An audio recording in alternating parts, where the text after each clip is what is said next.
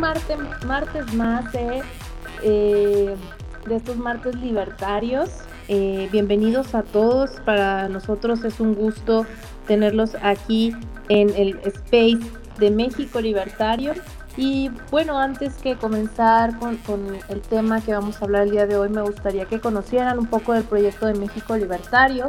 Actualmente eh, México Libertario es de los think tanks más importantes que existen a nivel nacional e internacional que defiende las ideas de la libertad y los invitamos a que conozcan un poco del trabajo que se ha venido realizando durante más de 10 años eh, por las ideas de la libertad eh, por parte de México Libertario en su página www.mexicolibertario.org. Ahí pueden checar en la sección que se llama Think Freedom varios papers y artículos intelectuales que pueden ayudar a reforzar y defender las ideas de la libertad. Y justo uno, eh, el invitado que tenemos esta noche, eh, ha escrito y ha publicado algunos de estos artículos en esta página. Entonces, si gustan buscarlo, el buen Asael Polo ha escrito en, México Libertario también. Y pues hoy nos acompaña, él es economista, es profesor y además es muy joven, pero sabe de lo que habla y pues muchos de los que han estado ya en, estos space saben que, se aprende siempre cosas nuevas eh, y sobre todo cosas relevantes para, para poder defender nuestra libertad. ¿Cómo estás, Asael? Bienvenido. ¿Qué tal? ¿Nos escuchas, Asael? Hola, hola, ¿qué tal? Buenas noches, ¿cómo están todos? Muy bien, ¿y tú qué tal? Bienvenido. ¿Cómo, cómo, te da con toda la actitud o qué onda? Todo, todo muy bien por aquí. Ahora sí que vamos eh, dándole, igual estaba esperando que, llegara un poquito más de gente para que, se pudieran enterar y, estuvieran al tanto, pero de cualquier manera, pues estos, estas charlas son grabadas, eh, comentarles a, los que nos están escuchando que eh, estas charlas se suben en formato podcast, nos pueden encontrar en Spotify. Em, y pueden también reproducir de nuevo los space, también se quedan aquí guardados para que si se les va alguna idea o quieren ponerse eh, en contexto, eh, pues lo puedan hacer. El podcast que donde pueden encontrar estos spaces se llama Pensar Libertad por parte de México Libertario. Bueno, ahora sí, Azael, pues vámonos con el tema, soluciones privadas para un país en crisis por su mal gobierno. ¿Cómo, cómo es eso? A ver, ¿por dónde empezar? Claro, claro que sí, Majo. Eh, primero, nuevamente un saludo a todos los que se van uniendo y les agradecemos que, que, pues puedan compartir un rato de conocimiento con nosotros y esperemos tanto como ustedes como yo poder aprender un ratito, ¿verdad? Y claro, sí, ¿cuáles son, eh, sobre todo, qué tipo de soluciones eh, privadas pueden darse desde, sobre todo desde, desde, el sector ciudadano y no siempre buscar al Estado para que éste tenga toda la intervención para algunas, como por ahí, por ahí dicen, ¿no? algunas fallas de mercado? Eh, sobre todo de las que vamos a hablar, recaen sobre el paper que, bueno, sobre el trabajo de investigación que, que se publicó hace aproximadamente eh, dos semanas, que es sobre las externalidades negativas. Pero, ¿qué es una externalidad negativa antes de pasar a dar cuáles son estas soluciones? Eh, podemos definir una externalidad como aquellos efectos secundarios que causa la actividad de una persona o empresa, y esta, la cual no se hace cargo de todas las consecuencias que tiene esta actividad en la sociedad o en el entorno. Eh, generalmente las externalidades se califican en dos tipos, podrían ser positivas y negativas las cuales pues vamos a desarrollar a continuación. Eh, mm, vamos a hablar de las externalidades positivas, pero quiero recalcar que solamente las vamos a definir para que quede dentro del argor.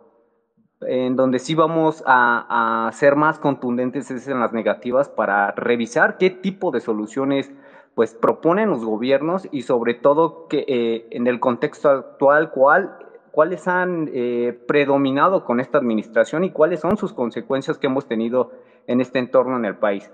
Entonces empezamos, ¿no? Bueno, una externalidad positiva eh, son todos aquellos efectos eh, positivos de las actividades de los miembros de la sociedad que generen. sin estar implícitos en los costos o beneficios de estas actividades. Entonces, la definición de externalidad positiva no se limita a ningún campo o ciencia en concreto. Esta recoge todos aquellos pequeños y grandes efectos positivos que las acciones de cualquier persona o empresa pueda tener en nuestra sociedad. En nuestra sociedad. Mm, podemos hablar de consecuencias positivas que no están incluidas en el costo de producción de alguna empresa ni en los precios de compra, pero que pueden tener resultados muy beneficiosos para la sociedad en su conjunto.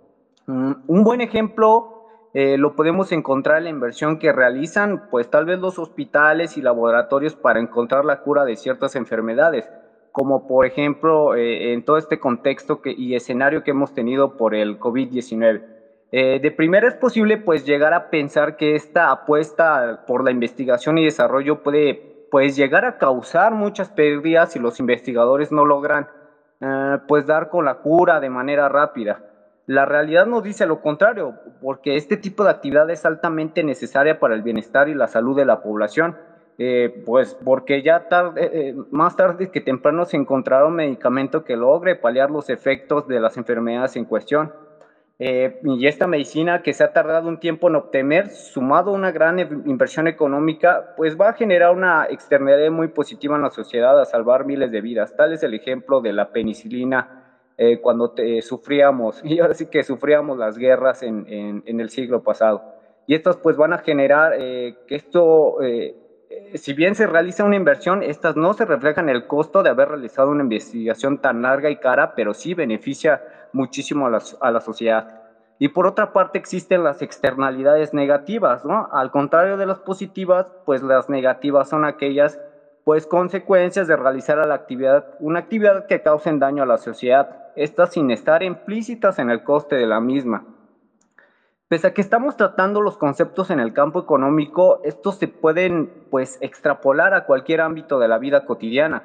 El principal ejemplo de externalidad negativa lo podemos encontrar en la, en la contaminación que generan las grandes empresas públicas y privadas al medio ambiente, sobre todo las del sector industrial no tanto por parte del sector servicios, sino tanto por parte del sector eh, agrícola, ya que sabemos que el sector industrial es aquel eh, que se transforma en materia prima y como tal son los que suelen emitir pues estos gases a la atmósfera. Entonces, mm, imaginemos el caso de una gran empresa minera, ¿no? Especializada pues tal vez en extraer y trabajar con el carbón. A la hora de medir el coste pues de realizar su actividad, no tendrán en cuenta la elevada contaminación que este va a provocar al medio ambiente esto pues eh, se, considera una externalidad negativa porque es un fruto del proceso productivo de la compañía, entonces la cual no se, va eh, se ve reflejada en el precio de venta ni en el coste de producción del carbón, sino esperamos a pensar que casi todas las acciones puedan generar una externalidad negativa para la sociedad. Por ejemplo, el consumo de tabaco pues también puede provocar efectos secundarios perjudiciales para la salud del usuario pero pueden generar externalidades negativas como la depreciación de la infraestructura. Eh, y esto, bueno, hay que aclararlo, ¿no? Si una persona fuma dentro de una habitación, pues las paredes se pueden decolorar y estropear por el humo. E incluso, pues, consecuencias negativas para la salud de alguien, pues, que es una persona asmática y que está respirando el, el humo del cigarro de otra persona. Entonces, la conclusión es que cuando la actividad de un agente una persona o una empresa influye directamente sobre el bienestar de otro, de un modo que no, ah, eh, no aparece reflejado en los precios del mercado, el efecto recibe el nombre de externalidad, porque el comportamiento de la gente pues afecta directamente al bienestar de otro agente que es externo o, que es externo o sobre este, A diferencia de lo que ocurre con los efectos de pues que transmiten a través de los precios, las externalidades influyen de manera negativa en la eficiencia económica, ¿no? Vamos a dar un ejemplo, y este ejemplo lo, lo, lo coloqué en el, en el trabajo, pero me pareció pues bastante dinámico para poder ayudarnos, ¿no? Eh, ahí yo hablaba que, eh, ahí eh, puse a, dos, dos, personajes hipotéticos, ¿no? Ramón y Lara, ¿no? Entonces ahí decía que suponíamos que Ramón dirige una empresa que vierte sus residuos en un río que no es propiedad de nadie por ahí eh, esa teoría se llama la tragedia de los comunes. Es algo que, se tocó, si alguien tuvo la oportunidad de ver el evento con Gloria, Álvarez, Gloria Álvarez el sábado, pues de bastante, ¿no? Cuando, eh, cuando algo no es de cuando se dice que es de todos, pues no es de nadie y no hay incentivo a cuidarlo, ¿no? Entonces aquí eh, supongamos que Ramón, como lo decía, dirige una empresa, vierte sus residuos en un río que no es propiedad de nadie y por otra parte eh, Lara procura pues su sustento pescando en ese mismo río, ¿no? Entonces la actividad de Ramón hace que la situación de Lara empeore de modo pues eh, directo que no es consecuencia de modificación en los precios. En este ejemplo, pues el agua limpia es un insumo en el proceso de producción de Ramón este que utiliza de manera similar, similar a otros insumos, ¿no? como puede ser la tierra, trabajo capital y otras como materias primas. Pero el agua limpia es también un recurso escaso con usos alternativos, como la práctica de la pesca, eh, como en, esta, en este caso por parte de Lara o hasta la misma natación. Pues en consecuencia la eficiencia requiere que Ramón pagara por el agua que emplea a un precio que reflejase pues su valor como recurso, eh, recurso escaso y este es susceptible de ser aprovechado por otras actividades. Sin embargo, pues en este, en este, en este pequeño ejemplo, Ramón no paga el precio alguno y por lo tanto también hace uso del agua de cantidades eh, ineficientemente elevadas. Este planteamiento del problema de las externalidades nos permite explicar también su origen. Eh, Ramón emplea el resto de sus insumos de manera eficiente porque debe de pagar a los propietarios del mismo un precio que refleja su valor potencial, ¿no? y también de los usos alternativos. Entonces, si no lo hace, los propietarios de estos insumos optarán simplemente por vendérselos a cualquier otro agente, ¿no? Entonces, el río, sin embargo, no es propiedad de nadie, de modo que cualquier pues, puede utilizarlo gratuitamente. Así pues, una externalidad es la consecuencia de la dificultad o la imposibilidad de definir los derechos de propiedad. Si el río fuera de propiedad de alguien, el uso del mismo requeriría el pago de un precio o no se eh, podría producir alguna externalidad alguna. Entonces, supongamos ahora que Lara fuera la propietaria de, pues, de ese cauce, eh, cauce fluvial. En este caso, pues Lara impondría a Ramón el pago de una suma que reflejara el, prejuicio de la contaminación que causa su pesca. Entonces, pues Ramón tendría en cuenta que ese hecho, cuando adoptara sus decisiones de, de producción y no volveré a usar el agua de manera ineficiente porque está pagando. Por otro lado, si fuera Ramón el propietario del río, podría ganar eh, cobrando a Laura un precio por el privilegio de pescar en él, ¿no? Entonces, la cantidad de dinero que Laura estaría dispuesta a pagar a Ramón por el derecho mm, pues, a pescar en el río dependería también del grado de contaminación que presentase. Por tanto, y ya para, terminar, eh, para cerrar este ejemplo, pues Ramón tendría un incentivo para no contaminarlo excesivamente, ya que de otro modo no podría obtener demasiado dinero de Lara. Esta parte eh, eh, eh, cabe resaltar que estamos dando como también ya un pequeño ejemplo de cuál podría ser la solución por el lado de, entre privados. Ahorita estamos hablando que si bien no hay un definido un derecho de propiedad privada, cuando este sí existe, podría haber esos esbozos de soluciones cuando estos se ponen de acuerdo. Entonces, ¿cómo se controlan las externalidades negativas? Eh, entonces, cuando se asignan derechos de propiedad, que esta va a ser la primera, las personas pueden responder al problema de la externalidad negociando entre sí, como lo hablaba en el ejemplo. Para comprender por qué supongamos que los derechos de propiedad sobre el río fuesen asignados a Ramón y que una negociación entre Ramón y tal y entre Lara no implicase costo alguno.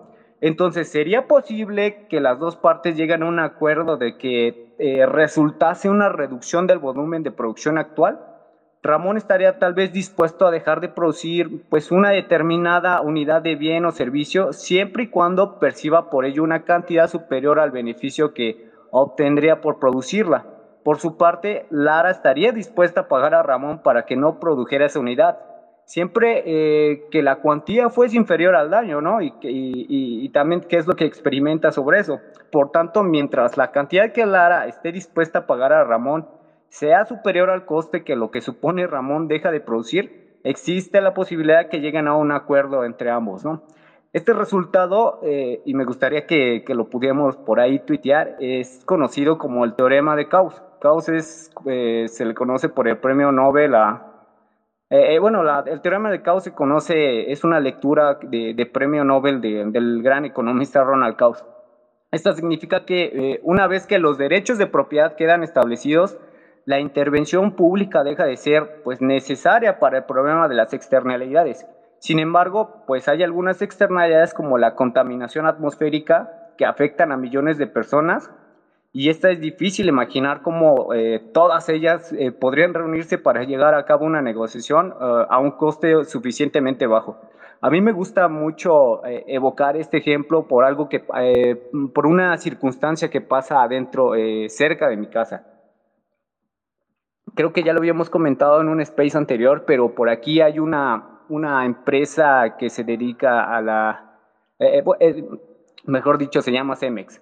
Cemex es, eh, o sea, yo sí, se, los, se los comento, es una, eh, como está instalada en un lugar donde es una residencial, eh, muy frecuentemente la empresa incurre a estas externalidades negativas, porque hay muchos trailers que se, que se estacionan en, en, en plena avenida y generan muchísimo tránsito.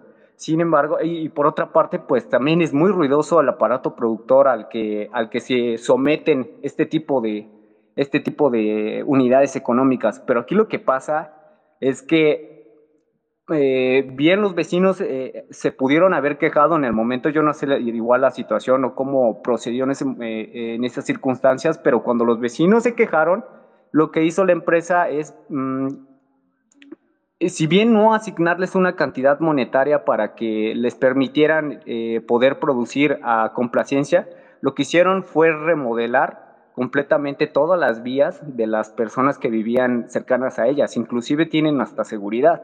Entonces es algo que es como beneficioso tanto para las personas que viven ahí a, costa, pues también de que la empresa pueda producir y generar un poco de ruido. Entonces me parece un excelente, pues eh, es un excelente acuerdo para mí, porque tanto dejas trabajar a la empresa como también tú te sientes beneficiado de las actividades que genera esta. Entonces es un buen acuerdo, es un buen ejemplo de lo que puede pasar con, con esta primera eh, posición que nos planteaba Ronald Kaus. Y de verdad, pocas veces yo veo eh, circunstancias así, pero es algo que para mí es, es muy plausible. Y no vemos, pues, eh, en ningún, por ahí dicen, ¿no? En los grupos de Facebook alguna queja sobre este tipo de, pues, de acuerdos.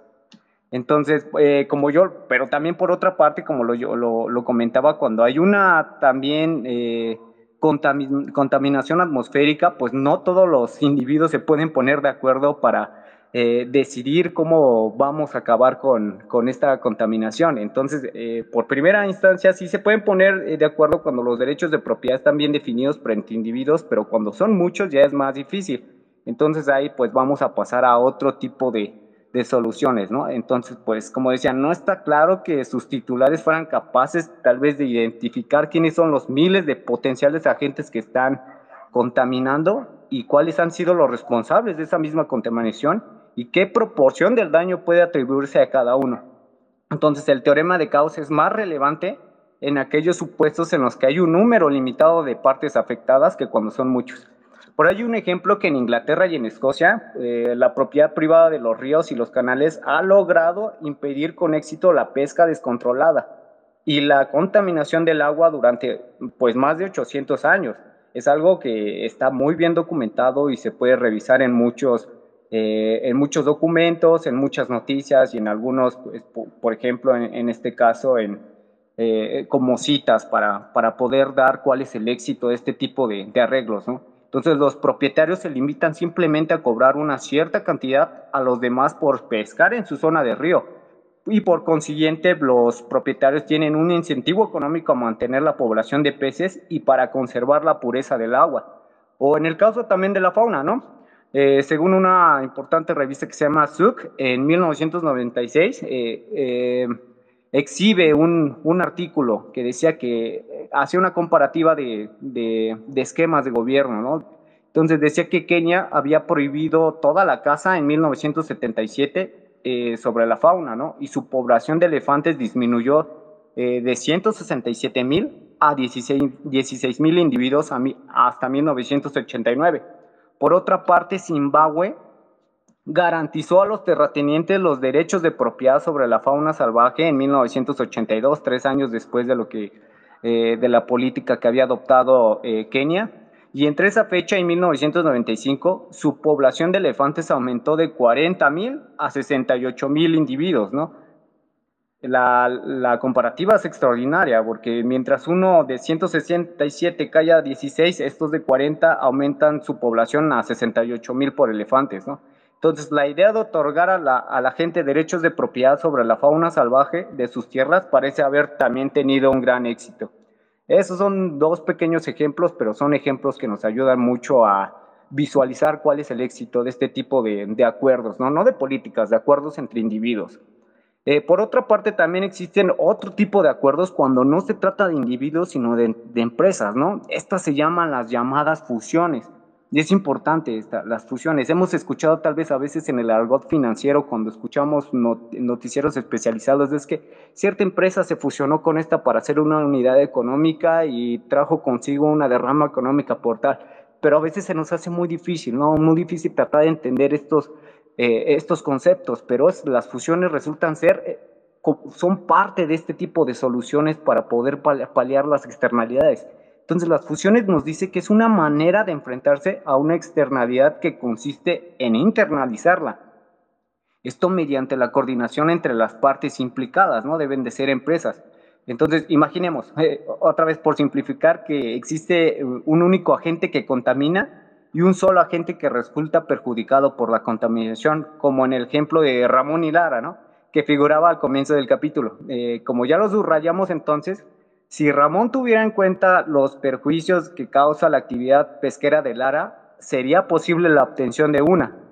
Entonces, dicho de otro modo, si Ramón y Lara decidieran coordinar sus actividades, los beneficios asociados a su actividad conjunta serían superiores a la suma de los respectivos beneficios individuales que obtendrían pues por separado. De hecho, Ramón y Lara estarían tirando el dinero si no, actúa, eh, si no actúan de manera unidos porque en el primer ejemplo decíamos que uno va a eh, tratar de cobrarle al otro por poder realizar su actividad y viceversa. Pero aquí lo que pasa es que si se fusionan, pues ambos van a tener beneficios de sus mismas actividades y van a saber uno del otro cuáles son las externalidades que están, a las, cuales, a las cuales están sometidas y cómo las pueden internalizar si, si, si ambos se unen, ¿no? El mercado entonces pues proporciona fuertes incentivos para que ambas empresas se fusionen, ¿no? Lara puede comprar la fábrica, eh, Ramón puede comprar la empresa pesquera de Lara o un tercer agente puede adquirir ambas, ¿no? Ya que es una empresa pues más grande y con mejores beneficios. Una vez que las dos empresas se fusionan, pues la externalidad resulta internalizada. Es decir, es tenida en cuenta por el agente que genera la externalidad, como lo había comentado. Y otra y mi favorita, eh, y como lo habíamos comentado también eh, anteriormente, son las convenciones sociales. ¿no? esta es la que eh, la que debería predominar, eh, lo decía la vez pasada, como en países, la que predomina en países desarrollados, porque más allá de irnos a eh, estrategias tan complejas que, que requiere el mercado, esto requiere más por el lado de la educación. A diferencia de las empresas, las personas no pueden fusionarse para internalizar estas externalidades. Sin embargo, eh, hay algunos hábitos sociales que pueden ser interpretados como intentos a forzar a la gente que tenga en cuenta la externalidad que generan sus acciones. A los niños se les enseña a, tirar basura, a, cuando a los niños se les enseña que cuando tiran basura se les dice por ahí que no está bien, ¿no? Y que es un comportamiento irresponsable.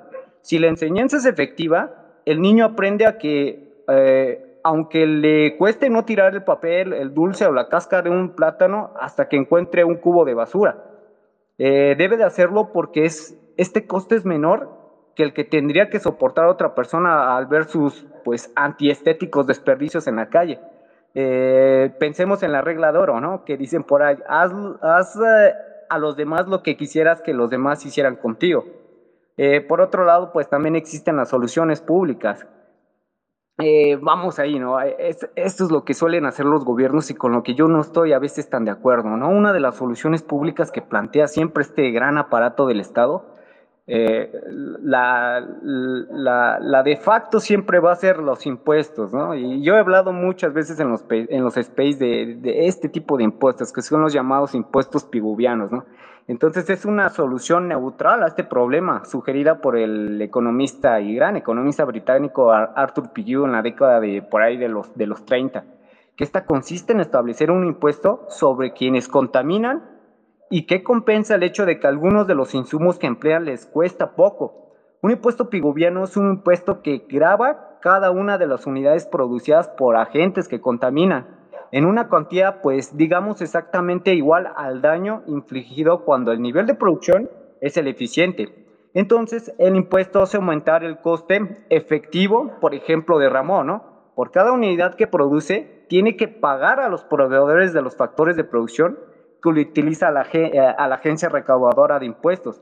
Pero aquí sí existe también una divergencia por esto, ¿no? Existen también, eh, sobre todo, obstáculos prácticos para el establecimiento de un impuesto piguviano.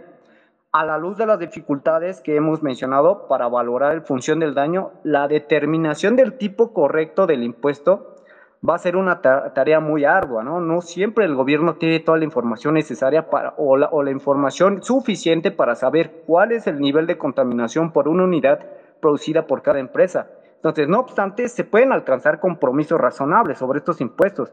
Supongamos que un determinado tipo de coche produce gases perjudiciales, digamos, para la salud.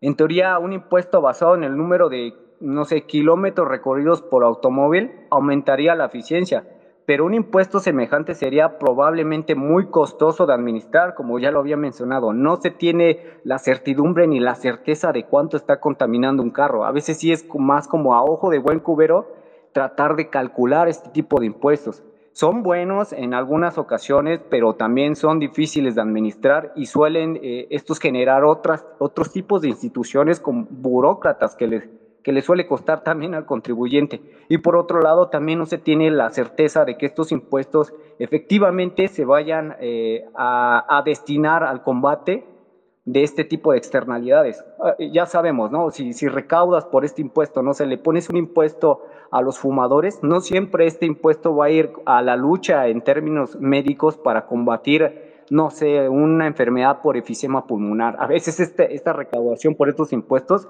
va dirigida a otro tipo de proyectos y como ya lo hemos mencionado, ya sabemos qué tipo de proyectos, ¿verdad? Y no necesariamente son eh, eh, de índole de, de, seguridad nacional, ni mucho menos de salud. También eh, hay otro y más eficiente que es la creación de un mercado. Esto sugiere pues una posibilidad alternativa para que el Estado promueva una solución eficiente entonces, la venta de permisos, que es, también eh, se pueden llamar los, la venta de bonos, eh, eh, es una venta de bonos de contaminación para que lo puedan hacer las empresas. Al hacer esto, pues el gobierno estaría de hecho creando un mercado para que el aire limpio o el agua que de otro modo no existiría. En este supuesto, el gobierno anuncia, mm, digamos, que va a vender licencias para verter una cantidad, pues, X de sustancias contaminantes al medio ambiente. Entonces las empresas pujan para comprar estos permisos de contaminación y determinan, y pues estos que determinan adquiriendo las que ya hayan ofrecido a un precio mayor por ellos. La cantidad cobrada sería pues tal vez la que vacía en el mercado, de modo que el volumen de contaminación producido es igual al determinado previamente por el gobierno. Entonces, el precio pagado por la obtención del derecho a contaminar mide el valor que tienen las empresas eh, por la posibilidad también de, contaminar. Dice, eh, por ahí algún, muchos especialistas argumentan que la licencia de emisión ofrece ciertas ventajas prácticas eh, con respecto al impuesto piguviano. Una de las más importantes que se cita es que reduce la incertidumbre respecto al nivel final de contaminación que se genera. Si el gobierno conoce con certeza la forma tal vez que contaminan los privados y el beneficio que se obtiene tal vez de su producción, puede producir sin problemas cuáles van a ser los efectos de un impuesto piguviano, ¿no? Sobre el comportamiento de las empresas, sin embargo, es difícil poder eh, obtener esa métrica. Pero si la información disponible sobre dichas eh, consecuencias y beneficios es escasa, pues también será difícil prever eh, pues cuál es la cuantía o la reducción de la contaminación sobre un impuesto específico. Eh, entonces, eh, ya como conclusión sobre esto, un mercado alternativo para vender bonos resulta ser más eficiente porque las empresas sí saben cuánto, o por lo menos deberían de tener ese compromiso social de cuánto están contaminando y cuánto estarían dispuestos a comprar por un bono para que ellos lo pudieran seguir haciendo. Y en ocasiones pues no suele ser barato. Han habido ejemplos o la evidencia empírica en muchos países que pues ha funcionado, sin embargo también tiene otro tipo de, pues de dolencias. Y esa dolencia es que siempre y siempre ha pasado en estos mercados, sobre todo ahí en Estados Unidos, que las empresas grandes son las que acaparan estos bonos. Se genera un mercado secundario y las, y las pequeñas empresas pues no reciben estos bonos o este derecho a poder contaminar y en ocasiones pues como no tienes ese derecho a contaminar hay a veces que los empujan a salir del mercado. Entonces, ya lo comentamos, ni el impuesto piguviano ni a veces un mercado alternativo como el derecho por bonos a contaminar suelen ser las medidas más eficientes. Se ha comprobado empíricamente que las medidas por, por el lado del sector privado pues han ayudado de mejor forma. Y ya, como último, y es de la que menos me gustaría hablar, eh, bueno, no es que menos me gustaría hablar, sino es de la que mm, personalmente es la que más repudio, es por ahí la prohibición. Ya sabemos nosotros, ¿verdad? Cuando el gobierno no usa alternativas como los impuestos pigovianos, estos mercados alternativos, ni mucho menos deja a los individuos cuando tienen eh, los derechos de propiedad privada bien definidos, pues ya lo único que les queda es prohibir, ¿no? Es una práctica muy frecuente que ha venido realizando, pues, eh, por, en todos sentidos este gobierno. Si algo no me gusta, si algo veo que no está funcionando, que no está funcionando bien, lo que a mí se me ocurre es prohibir. Por ahí recuerdo que el año pasado eh, se le echaba la culpa de, problemas de, salud en el país por lo de la pandemia a, la sopa, a las sopas instantáneas. Entonces se veían artículos, se veían información, se veían noticias que las iban a prohibir completamente porque era algo que estaba dañando eh, la, eh, la, alimentación general del mexicano. Sin embargo, no buscaron otras alternativas, simplemente fue la prohibición. Y nosotros debemos de entender que cuando tú prohíbes, prohíbes un mercado, siempre las consecuencias van a venir de mercados alternativos y estos mercados alternativos son los mercados negros y los mercados negros son dañinos. ¿Y por qué son dañinos? Porque pues eh, la persona que se va a dedicar a poder eh, transaccionar dentro de este mercado ilícito o ilegal, son personas que además de que te van a cobrar más porque va a haber menor eh, producto sobre este, el coste al que ellos van a tratar de transaccionar debe de ser más alto porque se van a proteger de la policía. Y ya sabemos, ¿no? Qué tipo de personas son las que hacen este tipo de transacciones. Vamos a tener que ir como a la esquinita, ¿no? De, a, la esquina toda oculta ahí en una ventanita a tocar por una maruchan cuando no es necesario que sucedan este tipo de cosas. Entonces, sí, por, por ahí la prohibición suele ser la peor de las políticas para poder paliar estas externalidades. Eh, ya me extendí un poquito, no sé si, si tengamos alguna duda, yo me, yo me regreso o, o podemos seguir a la, a la sección de, de, de, preguntas. Ustedes me indican. Pues hasta el momento eh, es totalmente eh, informativo, creo que nuevo para muchos, muchos términos que no conocía. Entonces, pues yo invito a nuestra audiencia, a nuestros escuchas a solicitar la voz para que vayan despejando dudas eh, que tengan. Eh, pues aquí tenemos a nuestro economista personal, al buen Asael, que pues nos hará el favor de, despejar las dudas que tengan acerca de la exposición que acaba de dar. Entonces, eh, pues los invitamos a que soliciten la palabra. Y pues mientras vamos empezando con el buen Pedro, estimado Pedro, ¿andas por ahí? Así es, Bajo. Muy buenas noches, muy buenas noches, Asael. Buenas Fíjate, noches. En lo, que, en lo que estabas comentando, me acordé eh, de la serie de The Crown, cuando estaban cazando un ciervo, hermoso por cierto, y el ciervo entró ya herido a la propiedad de, a la propiedad privada de, de, la reina, de, este, de la familia real. Y, pues para algunos pues tal vez no, no lo entienden, no es impactante eh, el, poder entender o comprender que la casa, que, que la casa, los derechos de casa producen mayores beneficios que la prohibición producen un mejor cuidado de las especies silvestres que la prohibición. Porque, como, como dice, decías, se estimula la protección de las áreas verdes, de las selvas, de los bosques y de las, y de las especies que ahí habitan.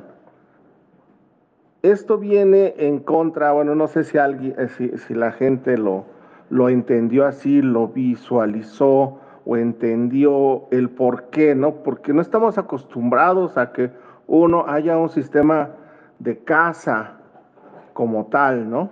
Y después a respetar que el, animal había entrado a otra propiedad privada.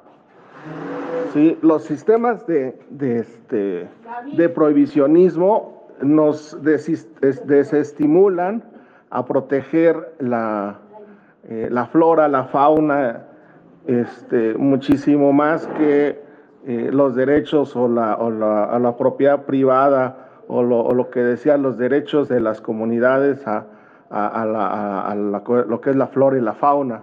Ojalá que eh, los ecologistas puedan este, entender esto y podamos entender en México y, y, que sirva para los estados como Chiapas, por ejemplo, este, Campeche, Yucatán y Quintana Roo, donde hay muchas especies y todas están en peligro y ahorita con el tren Maya pues le están siguiendo dando en toda la torre. Este, pero me quedó muy, muy impactado. Gracias por compartir lo que, los ejemplos de, de, África en ese punto, en ese tema, Asael. Eh, claro que sí, Pedro. Sí, ah, pues disculpe. Eh, y, y, aquí me gustaría también eh, aunar en otro ejemplo, con, por ejemplo, con las corridas de toros, con, con las cuestiones también de los circos, con los, con los, con los zoológicos. Eh, eh, eh, y es que, y aunque suene un poco cruel y no va con mi moral, sí, yo tengo que recalcar que aunque moralmente yo no esté de acuerdo, económicamente ya también, como por ahí dicen, es otro cantar. Si tú prohíbes este tipo de, de, tal vez, no sé, las corridas de toros, vas a generar mercados alternativos y son negros y son clandestinos, como pueden ser a veces las peleas de perros o las peleas de gallos. Aquí la solución que, y como lo comenté eh, eh, hace ratito, tienen que ser las convenciones sociales basado en la educación, basado en que los niños desde chicos aprendan también el valor de la vida por un animal. Eso es lo que puede paliar directamente que ya no hayan estos espectáculos, que esa educación sea la que redirijan a decir, no, bueno, para mí es una crueldad que están haciendo este tipo tal vez de, espectáculos, pero si no se inculca eh, desde ese tipo de convenciones educativas difícilmente con una prohibición se van a acabar. Inclusive, como lo diría, como lo estaba diciendo, se van a generar estos mercados que son altamente nocivos para cualquier sociedad. Por otro lado, también de los, de los circos. Eh, si bien eh, ya también han habido grandes campañas para dejar de hacer uso de los animales o de esta fauna como un espectáculo para, los, para la audiencia, eh, nuevamente, no siempre la, en este caso va a ser la prohibición. Cuando lo llegaron a hacer hace algunos años aquí en Ciudad de México, pues los animales directamente pues morían de inanición por una parte, u otros pues los dejaban así al cauce, ¿no? A, a, su suerte y terminaron pues igual muertos. Entonces, nuevamente, aunque yo esté, no esté de acuerdo moralmente, económicamente debe de ser otro nuestro criterio. Entonces, nueva, aunque sea reiterativo, deben de ser esas convenciones educativas las que puedan paliar en un largo plazo todo este tipo de circunstancias, no la prohibición. Y cuando se definen derechos de propiedad privada, efectivamente, hasta por cautiverio tú puedes eh, salvaguardar la, la, prolongación de vivencia de estas especies. Cuando tú lo prohíbes, suceden estos, estas circunstancias como pasó en Zimbabue eh, respecto a Kenia, ¿no? Kenia desafortunadamente tuvo una degradación o una disminución significativa de su población de elefantes y por el otro lado, pues hasta aumentaron. Interesante. Yo que soy amante de los animales, este, un tema delicado, pero que que es, e, es lo mismo de, todos los temas que, que, muchas veces en la sociedad incomodan, pero que se necesitan poner sobre la mesa para encontrarle soluciones. Y, y sí, hay muchísima parte de lo que sabemos que la prohibición solo trae más eh, contrabando y, y, deja desprotegido a los que pues eh, quedan en ese mercado, ¿no? En este caso también pasa lo mismo a lo mejor en, en otros mercados como la prostitución, como eh, cuestiones en las que si siguen estando eh, bajo de, de, la alfombra, eh, pues seguirán habiendo abusos, ¿no? Entonces, buenísimo lo, lo, lo, que planteas, Asael.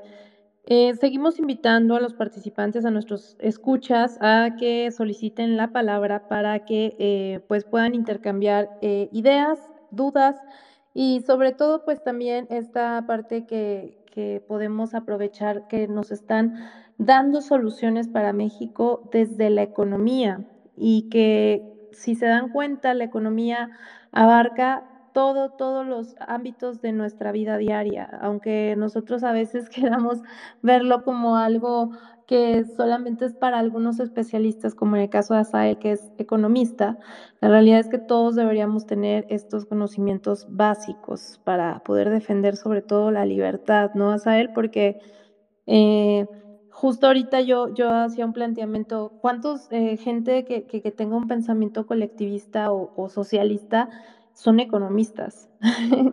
Yo creo que, que, difícilmente alguien que sabe de economía puede ser socialista, a él, ¿no? Eh, principalmente por esto que, que, nos compartes de cómo se diferencia, ¿o tú qué opinas?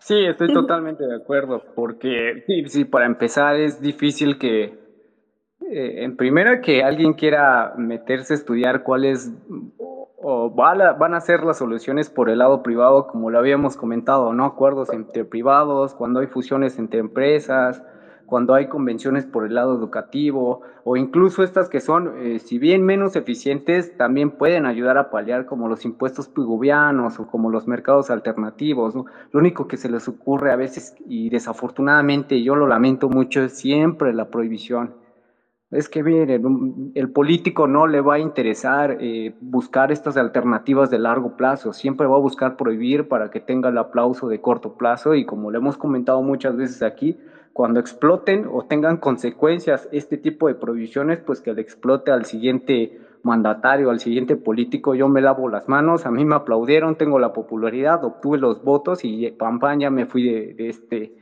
de este escenario político. Pero sí, desafortunadamente, ¿no? A veces nos cuesta tratar de indagar, de buscar cuáles pueden ser otras alternativas para estas circunstancias. Y lo vemos mucho con este gobierno. Eh, eh, eh, es interminable las, la, las veces que escuchamos en noticias que vamos a prohibir esto, que si no nos salen las cosas vamos a, vamos a controlar, vamos a poner un control de precios, ¿no? Como lo hemos escuchado muchas veces en estas, eh, en estas semanas. ¿Hay algún problema que se nos sale de la economía lejos de internalizar este, esta externalidad negativa por el lado de los privados? No. Eh, no voy a dejar que el mercado prosiga y ellos busquen las alternativas para salir adelante o hacer su producción más eficiente y que los precios bajen y las personas tengan ese acceso a, los bienes y servicios y no se vean coactuadas de, no, de obtenerlo. Lo primero que se nos viene vamos a controlar, vamos a prohibir. Y, y, desafortunadamente, y por otra parte es la cultura a veces que tenemos como ciudadanía. Nos gusta que nos prohíban y alabamos esas mismas prohibiciones no nos damos cuenta en ocasiones cuáles son las consecuencias directas de esto, simplemente las alabamos porque no nos gusta también buscar esas nuevas alternativas y sobre todo de lo privado. Son muy pocas conocidas, pero sí hay que hacer eh, ese esfuerzo de poder propagar, eh, eh, hacer una propaganda de estas y poderlas exhibir con quien podamos tener ese alcance Excelente, Asael, mil gracias. Eh, pues bueno, eh, por aquí yo, yo les animo una vez más a, solicitar la palabra y si no, pues bueno, Asael, no sé si quieras ir cerrando con algún mensaje eh, para que este, este podcast que, que, que, se va a subir, este space, perdón, eh, que se va a subir en formato podcast, eh, pues la gente se lleve este mensaje, esta última aporte de, de la noche que nos quieras compartir, Asael. Eh, pues solo hacer un pequeño comentario sobre todo en estas cuestiones de las fusiones. Hay algo que por ahí los economistas llamamos que son las economías de escala. Las economías de escala se definen como aquella situación económica donde las empresas aumentan su nivel de producción pero a menor costo. Cuando esto sucede es que estamos hablando de una economía que es sana, que es una economía que puede alcanzar ciertas tasas de crecimiento eh, que benefician muchísimo, sobre todo a los que menos tienen, porque generan mucho, mucho empleo. Entonces las fusiones suelen ser esa herramienta para poder alcanzar ese objetivo. Hay inmensidad de, ejemplos, por ejemplo, aquí en, México, de, fusiones muy exitosas que han logrado generar eh, pues esa capacidad productiva. Por hoy lo veíamos números tan impresionantes de la empresa AT&T cuando sucede esta fusión con Yusacell y, y Unifón generó, su impacto fue sobre todo en, en, términos de empleo que favoreció mucho, si bien en el Valle de México se empezó a expandir también a, parte del territorio, ¿no? Desafortunadamente cuando no se tiene también la infraestructura en telecomunicaciones, difícilmente en algunas provincias como en Oaxaca, Zacatecas o, más al sur de, del país se puede llegar a alcanzar o permear este tipo de, de beneficios, pero sí, sí quiero recalcar, las, las fusiones son las que generan estas economías de escala, son importantísimas en el país, por eso en el, eh, tal vez no son tan comentadas en, los noticieros, porque se comenta más a veces que vale la violencia o la tontería que dijo el presidente, más que este tipo de cuestiones, pero sí quiero recalcar que es importante a veces revisar eh, qué empresas tienen de... Eh, eh, proyectado realizar este tipo de estrategias, porque sí benefician muchísimo. Eso por una parte, no sé si haya alguna otra pregunta y para dar por terminado mi participación. Eh, por el momento, pues no, no tenemos preguntas. Parece que todo quedó muy claro, no hay dudas. Y, y pues nada, agradecer a nuestros escuchas, eh, agradecerte a ti, Asael, como siempre, muy interesante lo que nos compartes. Y igual, pues la invitación a, seguir la página de México Libertario, www.mexicolibertario.org. En la sección Think Freedom pueden encontrar este, artículos que también ha publicado el buen Asael ahí. Este, dense el chance de leer si, si tienen dudas y como les decimos, también estén pendientes de el podcast que se sube eh, de este space. En Spotify lo pueden encontrar como Pensar Libertad. Asael, muchísimas gracias de nuevo por acompañarnos y bueno, no sé, algo que quieras comentar antes de cerrar este space.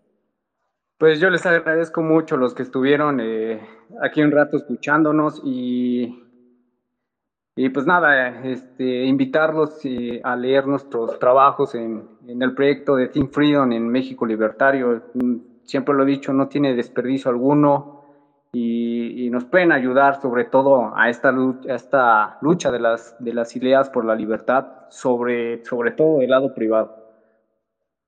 Exacto, exacto. O sea, y justo que hablas de esta lucha, también aprovechar para mencionar que em, el Partido Libertario MX, que aquí nos acompaña, eh, está con la, con la, la, gran tarea de conseguir 7.000 firmas para lograr un registro del primer Partido Libertario en nuestro país. Entonces, sigan la cuenta de Partido Libertario MX y para que puedan enterarse cómo pueden participar y ayudar.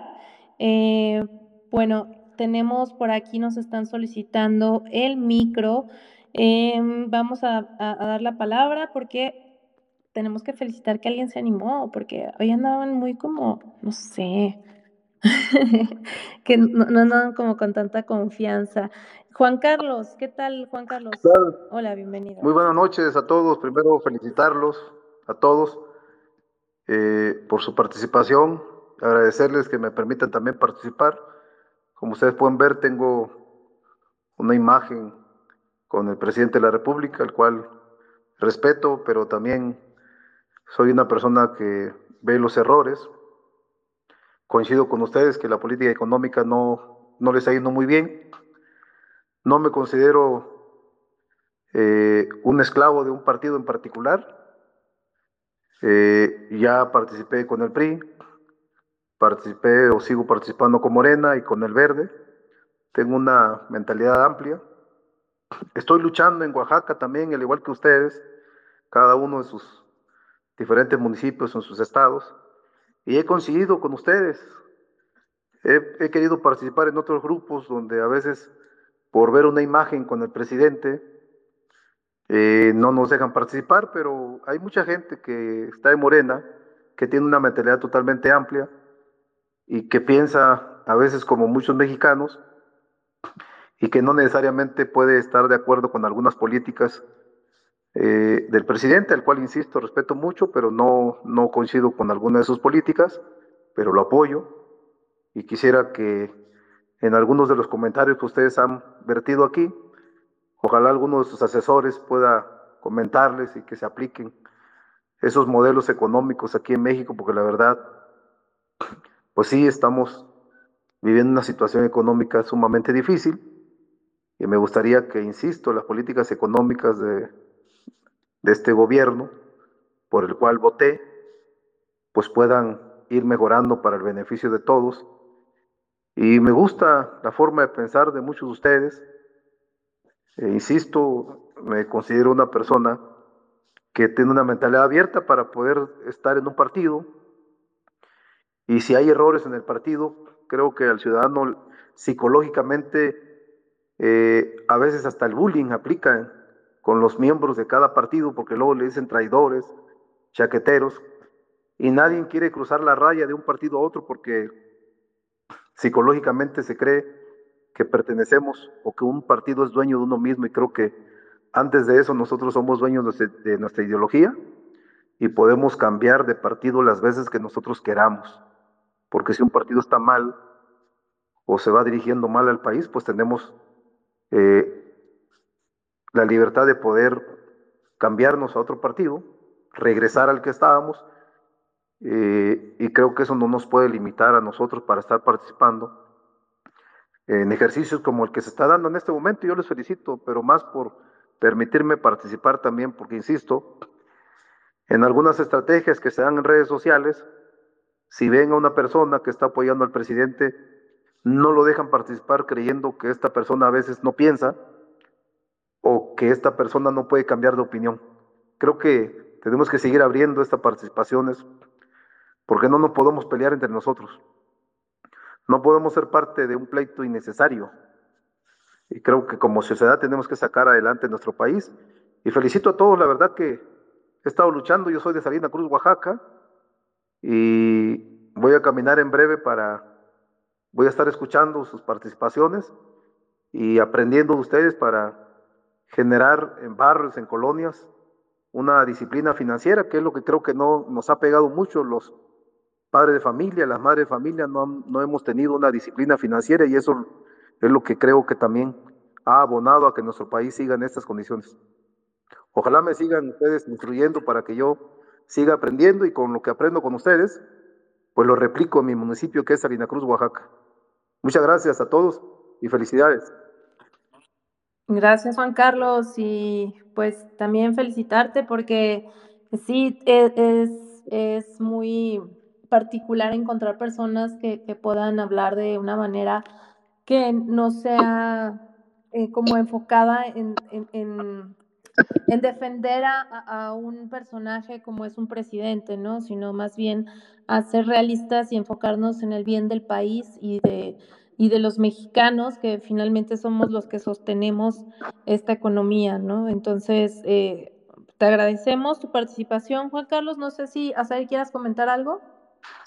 Sí, sí, claro, este, y muchísimas gracias, Juan Carlos, porque sí es, es difícil a veces que se pueda eh, tener diálogo, a veces cuando son las ideas muy muy extrapolares, pero en ese caso sí mm, felicitar que siempre se esté abierto al diálogo y, sobre todo eh, esta, esta comunidad de libertarios me gusta, siempre me ha gustado desde que yo tuve oportunidad de poder entrar porque eh, se disiente mucho sobre las ideas, se debaten mucho las ideas, no siempre van enfocadas a un mismo eje, entonces eh, vertimos ideas, se analizan, se ven cuáles podrían ser las mejores y una vez concretadas, pues se pueden llegar a formalizar planes más eh, grandes como lo puede ser eh, en este momento algún, a la formación de algún partido. Y con respecto, hablaba sobre algunas cuestiones financieras, sobre la educación financiera, sobre todo en aquellas poblaciones que no tienen ese acceso a una eh, educación de, mayor calidad. Por ahí tenemos un podcast en el cual yo tuve la oportunidad de hablar hace aproximadamente unos dos meses sobre cuestiones financieras bancarias básicas de préstamos eh, individuales hasta, hasta algunos tips que se pueden hacer por el lado de las empresas. Entonces yo lo, yo lo invito por ahí, si lo puede buscar en nuestra página de México Libertario, eh, a escucharlo y, yo creo que podría ser de, ayuda para, para podérselo comunicar a su, a su comunidad. Sí, claro que sí. La verdad que, pues insisto, agradecerles a ustedes y sí estoy interesado en esos tipos de temas. Y como tú dices, a veces, lamentablemente a mí me da mucha tristeza. No soy partidario de estarse burlando a veces de los compañeros eh, con nacionales que se fanatizan. La verdad que es algo psicológico, creo, la idiosincrasia, la educación. Oaxaca es uno de los estados que más rezago educativo tiene. Y sí, es muy difícil hablar a veces, es muy triste reconocerlo, hablar con mis paisanos que caen inclusive en el fanatismo, se cierran mucho y si uno los ataca, créanme que es peor. Por eso a veces que creo que la mejor estrategia es no atacarlos, no irse encima de ellos, sino que buscarle la manera de hacerles entender que, que la situación está muy delicada. Y hay un dicho que dice que no, no, hay peor ciego que el que no quiere ver y a veces, lamentablemente, nuestros paisanos no pueden ver la realidad que estamos viviendo, pero, eh, y sobre todo si les decimos que son traidores, acuérdense que Calígula decía en su momento, todo aquel que hablaba mal de él lo mandaban a enjuiciar, y el juicio que tenemos de la sociedad en este momento, o de una, de una fracción de la sociedad, psicológicamente le pega a las personas que sobre todo tienen menos educación, porque su criterio es muy pobre. Entonces yo creo que el ejercicio que ustedes hacen, ojalá pudiéramos llevarlo a diferentes comunidades que no tienen el acceso a este tipo de foros. Sí estoy muy preocupado por mis hijos, tengo cuatro hijos, y la verdad que ustedes al escucharlos, pues eh, son como una esperanza de que este país cambie de verdad. Al escuchar ustedes sé que hay gente que todavía podemos inclusive ser mayoría y si somos minoría, pues acuérdense ustedes que la minoría siempre hacen los cambios. Y ojalá ustedes no, no desfallezcan, yo voy a apoyar siempre este, este tipo de ideas y me voy a sumar siempre independientemente en qué partido esté. Y ojalá ustedes me disculpen también, pero insisto, yo voté por el presidente y lo apoyo. No estoy de acuerdo con todas sus políticas y tengo una mentalidad abierta que si la próxima elección no me convence lo que está por elegirse, pues tengo la capacidad para poder votar por otra persona u otro partido hay que echarle ganas y creo que vamos bien. Insisto, y yo deseo que Morena cambie de rumbo, deseo que Morena de verdad transformara el país, deseo de verdad, porque me da esta pena, le eché muchas ganas para que Morena llegara, ayudé mucho y caminé como no tienen idea, para que Morena llegara a gobernar, porque creí de verdad, lo creí hasta el fondo de mi corazón que iba a ser el cambio del país. Pues es difícil ver que una realidad no es la que yo pensé, pero le sigo echando ganas. Yo no me desilusiono y voy a compartir con ustedes muchas ideas también y voy a escucharlos porque tienen ideas extraordinarias ustedes. Tienen todo mi apoyo. Muchas gracias a todos.